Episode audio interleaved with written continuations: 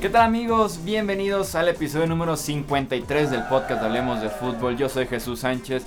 Bienvenidos a este espacio donde platicamos solamente el fútbol americano de la NFL. Es un placer que nos acompañen nuevamente ya en el episodio 53 listos para hacer el repaso de lo que fue la semana 5 de la temporada 2017 de la NFL.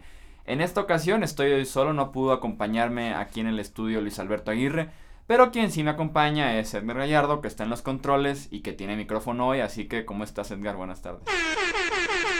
No solo tenemos micrófono, sino regresaron los efectos de audio, uh. como pueden ver, después de varios episodios ya. que no los conectaba Edgar, hay que decirlo. Pero literal era nada más no conectarlos y ya. ahorita los conecté y ya, listo, ya todo funciona de nuevo. Pero ya estamos listos para empezar este, este nuevo episodio. Así es, ya con los efectos, ya listos aquí con el análisis que tenemos para darles en esta semana 5. Antes de iniciar a repasar seis partidos que como ya saben elegimos los principales que se dieron eh, en la semana, ya sea en domingo o en lunes. Y si no tocamos el partido de su equipo, con mucho gusto me pueden escribir en arroba Chuy Sánchez-bajo en Twitter. Y ahí con gusto platicamos de, cómo le fue a su, a su equipo en esta semana 5. Los pronósticos, es importante, siempre iniciamos con eso en los repasos. En esta ocasión el suscriptor invitado fue Luis Garfio, que nos hizo favor de dejarnos sus pronósticos, fue el elegido por la producción. Y tenemos, estos son primero, antes de que veamos los resultados, estos aquí están viendo en pantalla los picks que tuvimos tanto Luis Alberto Aguirre como Luis Garfio de invitado y su servidor para esta semana 5. Los resultados son los siguientes. Luis Garfio tuvo una semana complicada para los suscriptores de Hablemos de Fútbol se fue 5-9. Eh, Luis Alberto Aguirre también por ahí batalló, se fue 7-7, se fue en punto 500 esta semana Luis Alberto Aguirre. Y yo me fui con récord de 10-4. 10-4. 3 de ventaja sobre Luis. ¿Cuánto, cuánto? 10-4. Es que no escuché. 10 4. Ah, muy bien. Y 5 de ventaja sobre el suscriptor invitado, ¿eh?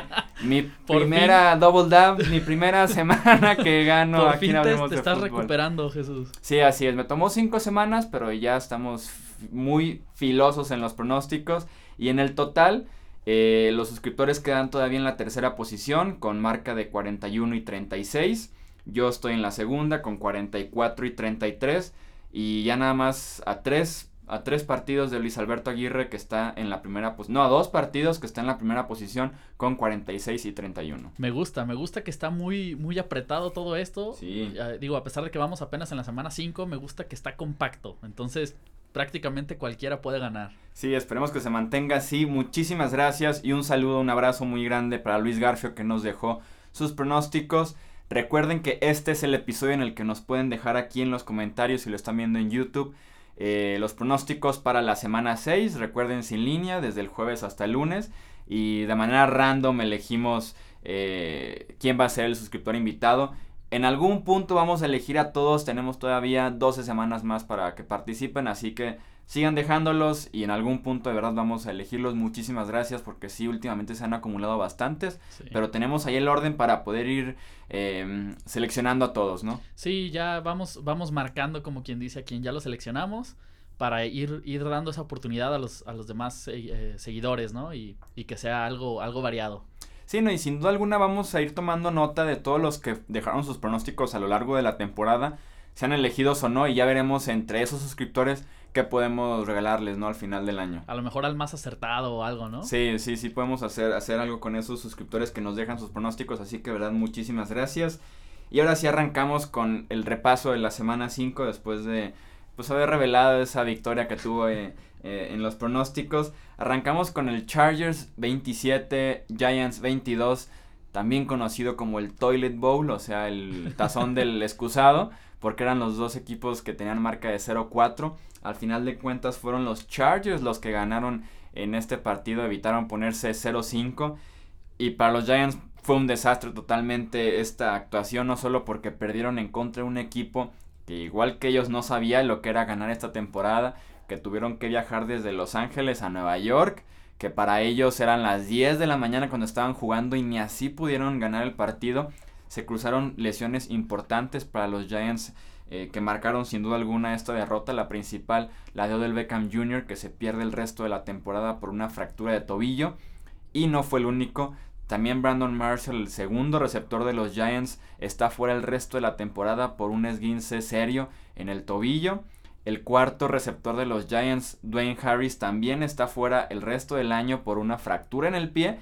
Y por si no fuera poco, el tercer receptor de los Giants, Sterling Shepard, está fuera por lo menos dos semanas con un esguince en el tobillo. Entonces, fueron cayendo como mosca los receptores de los Giants. Ya, ya incluso hasta Chad85 y Terrell Owens en Twitter les escribieron a Nueva York para que los firmaran, para que les dieran una oportunidad. Porque, de verdad, si vamos Edgar y yo y nos formamos allá afuera de las instalaciones, puede que nos den una oportunidad con cuatro lesiones, tres de ellas todo el año. La verdad es que es muy urgente la necesidad para, para Nueva York. Este, es, es ya muy grave, ¿no? La lesión de, de Odell Beckham para empezar. El único jugador decente y se les lesionó. Y es, y estamos hablando de uno. Pero realmente, o sea, se lesionaron los cuatro, por decir así, sí, los cuatro primeros. Los cuatro primeros. Entonces, ¿qué, qué, qué opción tienes? Ahora, yo te quería hacer una pregunta, Jesús. Dime, ¿Qué dime. implica esto con las condiciones tal cual están que sabemos, o bueno, quiero pensar que de todos modos Nueva York no se va a quedar así, pues. Pero, ¿qué implica ahorita para Nueva York esto? ¿Crees que estén tal cual en el fondo del, del, de toda la liga? Creo que los Browns son todavía peores que, que los Giants. También los únicos que están 0-5 son Browns, Giants y 49ers. Son los únicos tres equipos. Si los tuviera que poner en orden son Browns, Giants y 49ers. Porque por lo menos San Francisco ha mostrado cierto potencial y se entiende que no tienen coreback, que es un staff de entrenadores nuevo. Y con los Giants era una base de talento que incluso muchos los ponían como candidatos en el este de la Nacional a ganar la división. Yo los ponía como sextos sembrados en los playoffs. Así que sin duda alguna es la excepción más grande de estos Giants. De inicio, ahorita está en 0-5 y en cuestión de horas, de cuando llegue el domingo por la noche se van a poner 0-6 porque tienen que ir a Denver a ganar a los Broncos. Sin cuatro receptores y van en contra de una de las mejores secundarias que ha tenido la NFL en los últimos 15 años de, en- de la liga. Entonces, un 0-6 casi seguro, diría que 90% seguro que los Giants se pongan así. Y ya están haciendo pruebas para ver qué pueden hacer con sus receptores.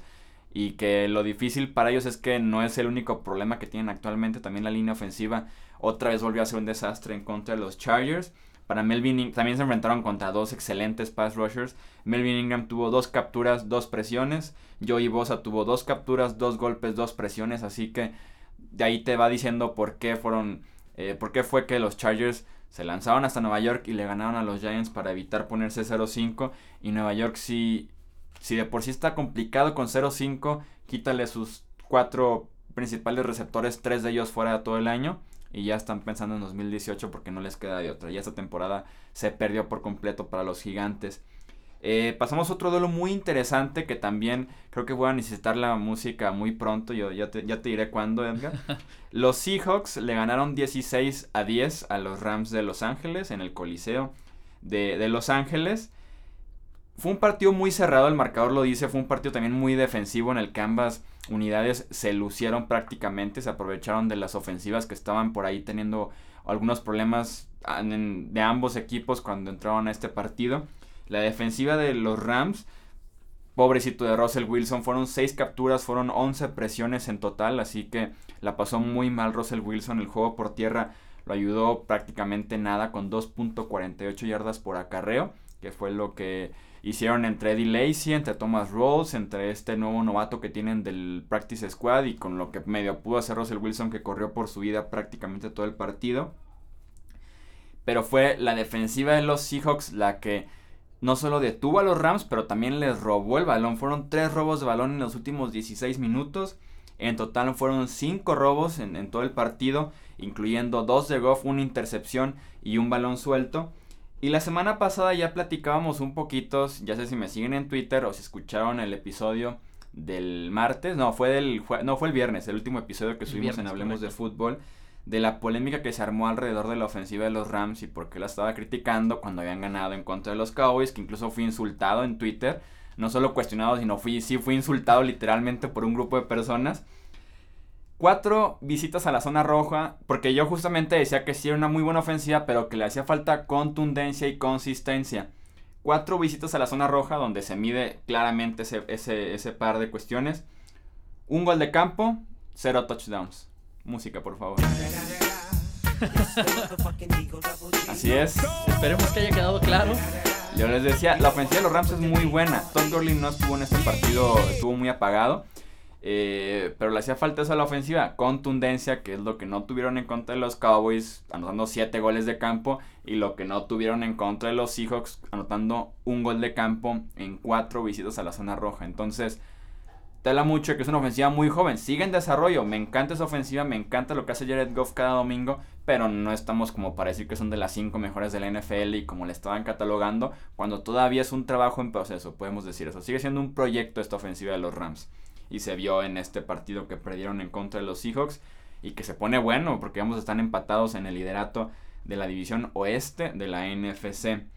Eh, vamos al de Green Bay Dallas, que también fue un partidazo que como los playoffs pasados cumplieron de inicio a fin en este enfrentamiento otra vez en el ATT Stadium, la segunda casa de los Cowboys, primera casa de Aaron Rodgers porque los Packers ganaron 35 a 31 la segunda vez que Rodgers le saca el partido a los Cowboys Increíble en los últimos segundos. Sí, en los últimos segundos estuvo muy bueno. Eh, fue una serie de anotaciones. Eh, me encantó que Dallas eh, tuvo una serie de 9 minutos cerca del final para tomar la ventaja con el problema, con el pequeño detalle que le dejaron un minuto y 13 segundos a Aaron Rodgers, que para él es muchísimo eso, es como todo un cuarto eh, para Aaron Rodgers dejarle un minuto completo y Green Bay avanzó 75 yardas, incluyendo un acarreo de 18 yardas de Aaron Rodgers que se quitó dos veces la captura en tercera oportunidad y metió a su equipo la zona roja y que ya a partir de ahí fueron dos pases con Devante Adams para la anotación.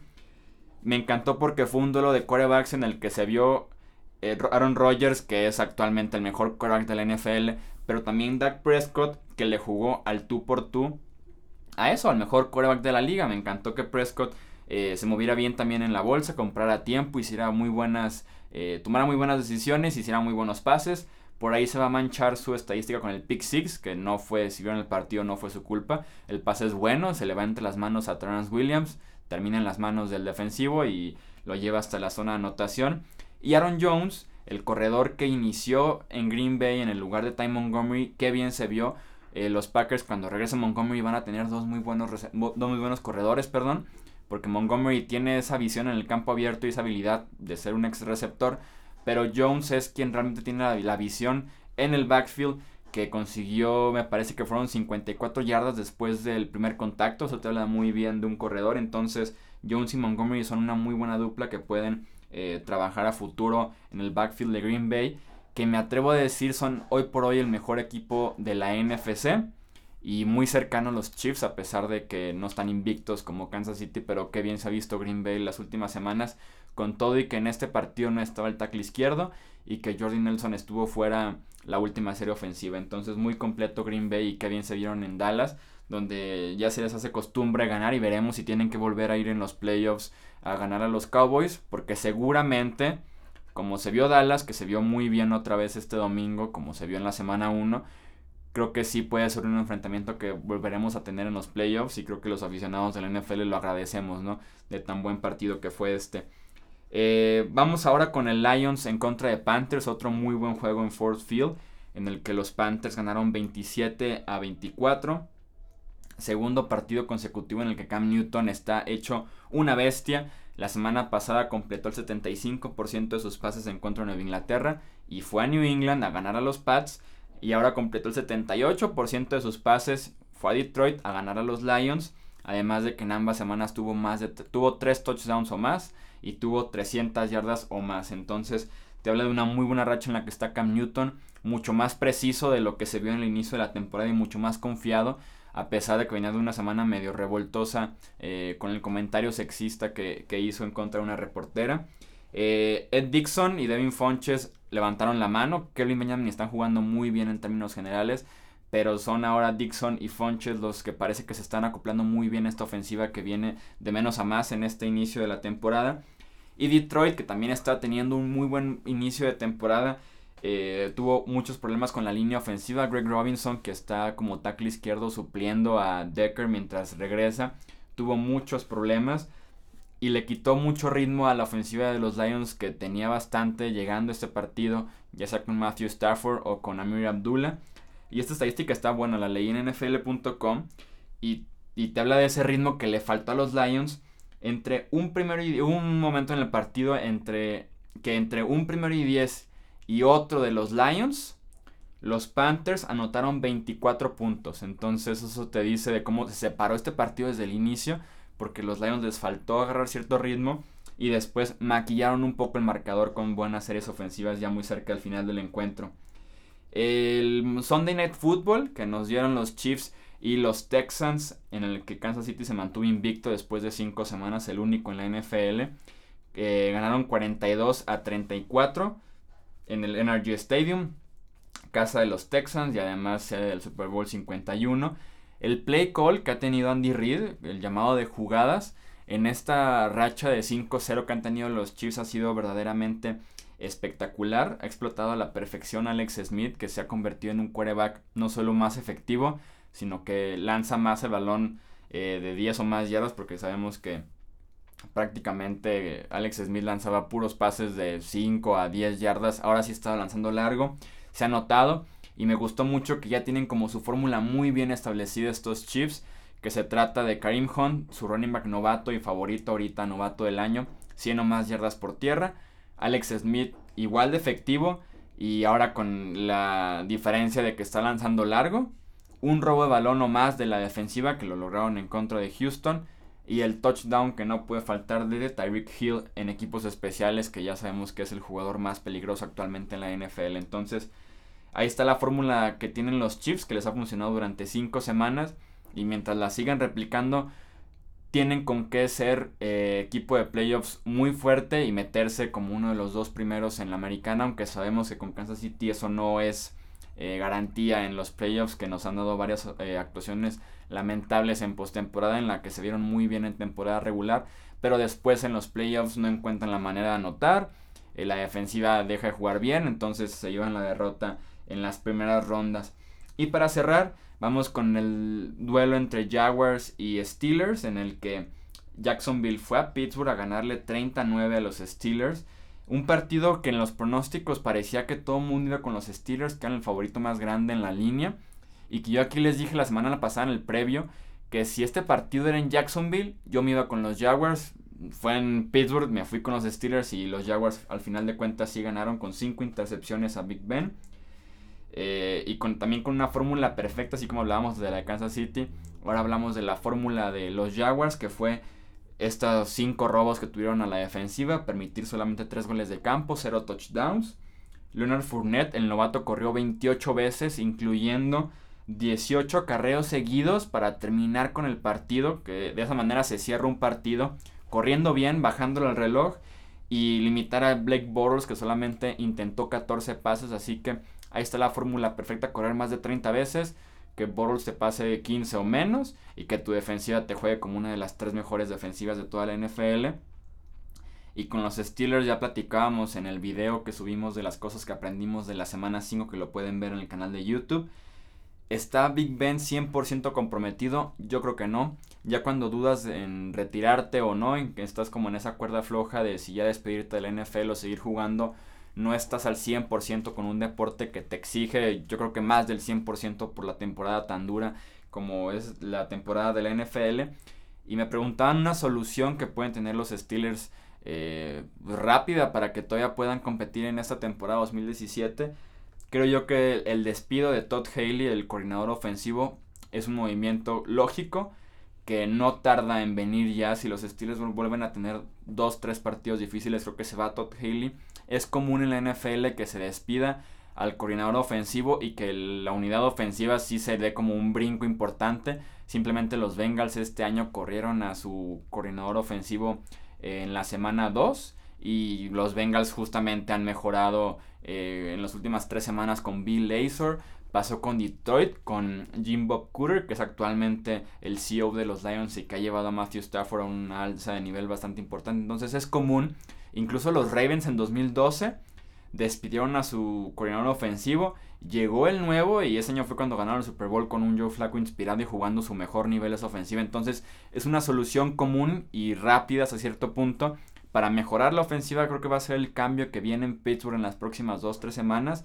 Aunque también depende mucho del talento físico, de lo que estén haciendo en el campo, no solamente lo que hagan antes o después del partido. Y Big Ben sí tiene que mejorar bastante eh, su nivel si los Steelers quieren cumplir con esa etiqueta que teníamos de ellos como favoritos en la conferencia americana para llegar al Super Bowl e incluso ganarlo con esa poder ofensiva que tienen todavía a Big Ben, tienen a Livion Bell, a Antonio Brown, a Martavis Bryant, pero que los nombres no se están traduciendo en puntos en este inicio de temporada y es el gran problema que tienen actualmente los Steelers. Y eso fue todo. Esos fueron los seis partidos que, tenemos para ustedes en este eh, repaso de la semana 5. Recuerden que si no hablamos de su equipo con muchísimo gusto en Twitter podemos platicar de él o en los comentarios también nos pueden dejar alguna pregunta que tengan de su equipo, del partido que jugaron y ya lo responderemos ahí en los comentarios. Agradecerles nuevamente a los que han estado dejando sus pronósticos, recordarles que en los comentarios es donde los pueden dejar. Este es el episodio para participar en la quiniela de la semana 6 sin línea. Nada más el ganador del partido. Elegiremos a alguien al azar y ya veremos quién gana. Probablemente yo, ya que estoy enrachado. No se puede descartar, ¿no? A ver, a ver si, si sigues con tu racha. Sí, así es. Ya, ya, ya estaremos a prueba en la semana 6. Entonces, pues eso fue todo por este episodio número 53 del podcast de Hablemos de Fútbol. Nos escuchamos el viernes con el episodio 54 eh, que es la previa de la semana 6. Y recuerden darse una vuelta por el canal de YouTube donde encontrarán más contenido de la NFL también totalmente en español. También producido aquí por el equipo de Hablemos de Fútbol. Así que nos vemos en, ahí en el canal de YouTube y nos escuchamos el próximo viernes con el episodio 54. Yo soy Jesús Sánchez, Ever Gallardo en los controles. Esto fue Hablemos de Fútbol. Hasta la próxima.